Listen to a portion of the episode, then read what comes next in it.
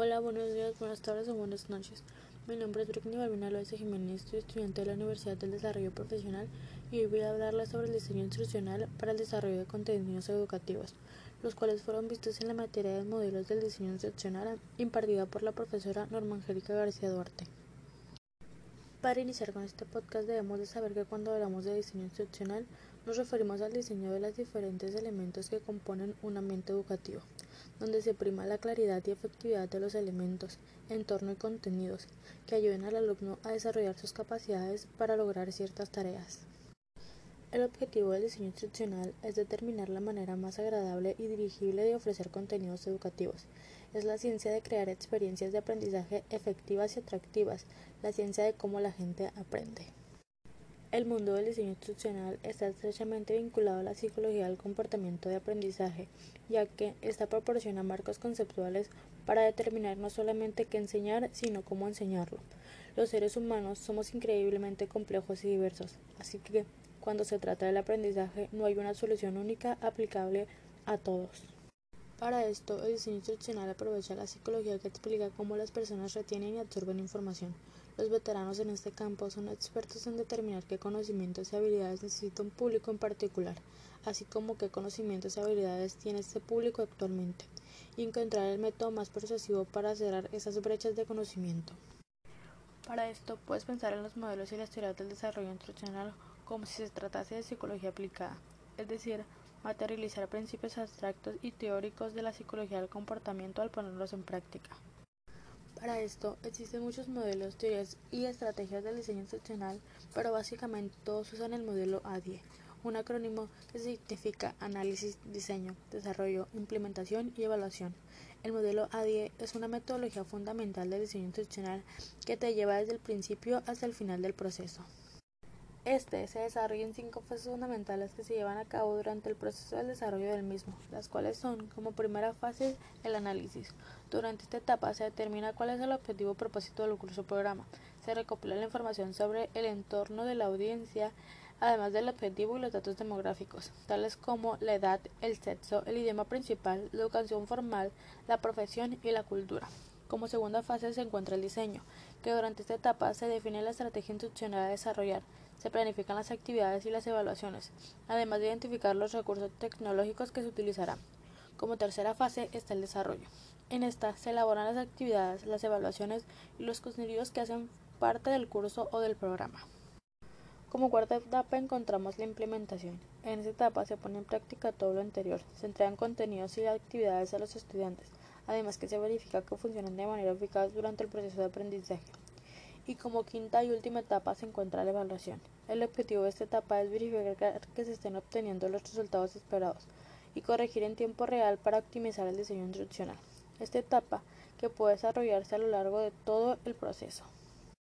Cabe resaltar que el diseño instruccional está pensado para beneficiar tanto a los docentes en su proceso de enseñanza como a los estudiantes durante su aprendizaje. Además, los diseños institucionales cambian de acuerdo a los requerimientos de cada caso. Sin embargo, otro de los motivos por los cuales pueden darse diferencias es gracias a los modelos de diseño instruccional. Estas guías marcan la pauta del proceso y se relacionan directamente en las necesidades particulares de cada caso. A continuación se mencionarán otros dos modelos de diseño instruccional más usados y conocidos en el mundo.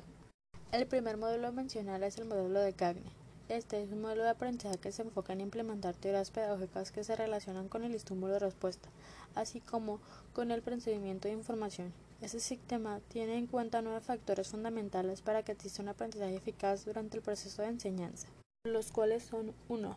Estimular y motivar. 2. Brindar información sobre los resultados esperados. 3. Integrar los conocimientos y habilidades previas. 4. Ofrecer el material que se usará para el aprendizaje. 5 estructurar y hacer seguimiento de las actividades. 6. Incertificar o encontrar respuestas. 7. Setback del proceso. 8. Promover un aprendizaje generalizado. 9. La evaluación. Como segundo modelo se encuentra el modelo de Jerop Kep. Este es un modelo sistemático de aprendizaje nacido en 1985 y se basa en la teoría cognitivista. Su metodología compone de un ciclo continuo de planificación, diseño, desarrollo y evaluación para garantizar mejores resultados en el aprendizaje. Algunos de los elementos que componen este modelo son finalidad de procesos y metas, necesidades de los estudiantes, objetivos de aprendizaje, identificación de contenidos, actividades y recursos, soporte y servicio de apoyo, valoración del proceso. Como se mencionó anteriormente, el modelo de Jerop se basa en la teoría cognitivista, estudia que existen muchas formas de abordar un diseño instruccional, pero hay cuatro teorías psicológicas que se han convertido en las más comunes a la hora de llevar a cabo un modelo de este tipo.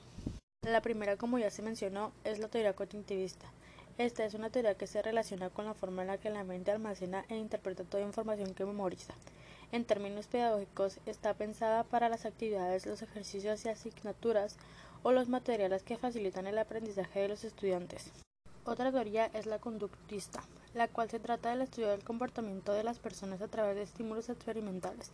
En este caso, del diseño instruccional se pueden crear cursos que estén divididos por unidades o bloques, y de esta forma buscar que el estudiante tenga una retroalimentación inmediata. El tercero es la construcción social del conocimiento.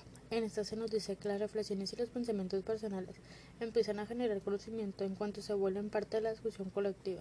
Hoy en día existen muchas herramientas que permiten la socialización de las ideas, como lo son los chats, las videoconferencias, los foros, entre otros, los cuales nos permiten a los estudiantes compartir ideas para construir un aprendizaje colaborativo. Y por último está la evaluación de los estudiantes. Las evaluaciones a los estudiantes son un pilar fundamental en todo proceso. Se a tener en cuenta las sugerencias de los estudiantes para mejorar a sí mismos.